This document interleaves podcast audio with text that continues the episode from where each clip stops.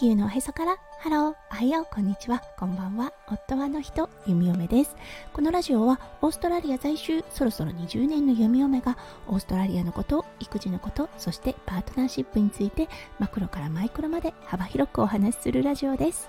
今日もこのラジオに遊びに来てくださってありがとうございます。今日は2023年1月12日木曜日ですね。皆さんどんな木曜日の午後お過ごしでしょうか？はい。昨日からね、ね息子くんちょっと体調を崩しています。お熱があったんですが、でもね、食欲も、そしてね、気力もすごくあるようなタイプの風邪なのかな。今朝もちょっとだけ微熱があるようですが、そう、朝から元気いっぱい食欲もりもりでした。この調子だとそこまでひどくならなさそうなので、ちょっと胸をなで下ろしてる弓嫁です。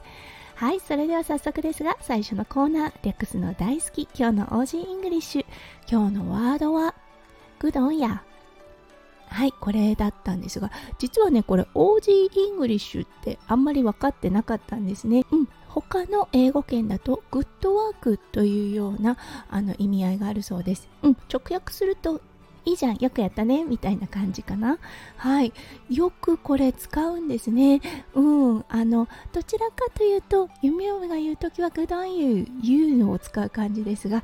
オーストラリア人の人が使うと、グドンヤやっぱり嫌になりますね。はい。どちらかというと男性の方が嫌を使うかもしれませんね。うん、このいいじゃんっていう意味合いでよく使われているワード。そう言ってもらうとね、やっぱり気分が上がるワードとなります。はい、それでは早速ですが今日のテーマに移りましょう。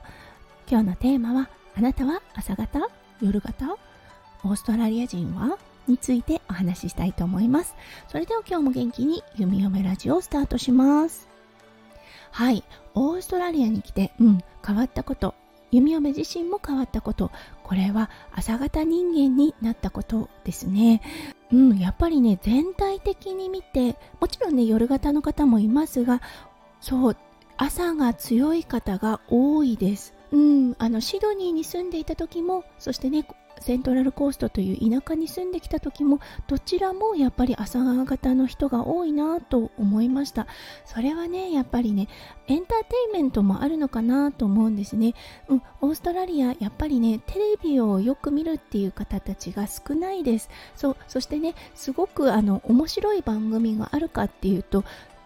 決してそんなことはなくって。で、うん、ゴールデンタイムっていうのがオーストラリアにもありますが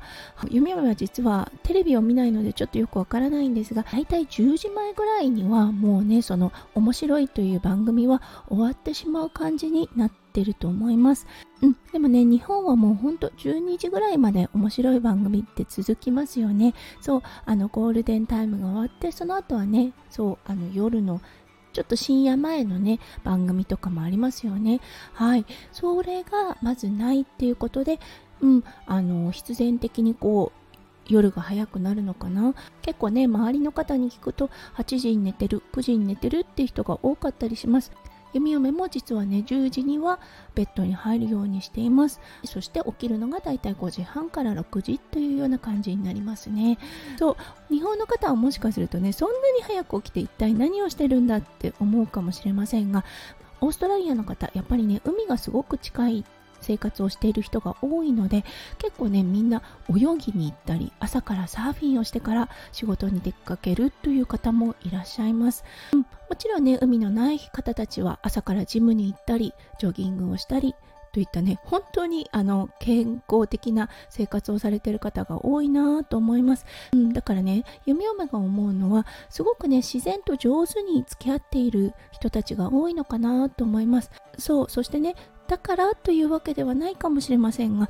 気持ち的に落ち着いている人が多いかなって思います。そうだからね結構朝の早い時間からヨガのクラスも空いていますしそう朝ねワンちゃんたちの散歩をさせている方たちもいるので本当ねああどちらかというと夜型よりは朝型なのかなといったような感じがしますはいそしてねやっぱりお酒を飲む場所っていうのかなエンターテインメントが少ないんですよね。もちろんね、シドニーのセンターのエリアであれば、比較的安全にナイトライフっていうのを楽しめますがセントラルコーストそうこちらの田舎の方ではうんあの送り迎えも必要になってくるとのことでね。やっぱりねそれも影響しているのかなと思います。はい。リスナーの皆さんは朝方ですか？夜型ですか？うん。弓嫁はねもうすっかりオーストラリアナイズされたのか朝型人間になっています。はいそれでは今日も最後まで聞いてくださって本当にありがとうございました。皆さんの一日がキラキラがいっぱいいっぱい詰まった素敵な素敵なものでありますよう弓嫁心からお祈りいたしております。それではまた明日の配信でお会いしましょう。地球のおへそから。ハロー。弓嫁ラジオ。弓嫁でした。じゃあね。バイバイ。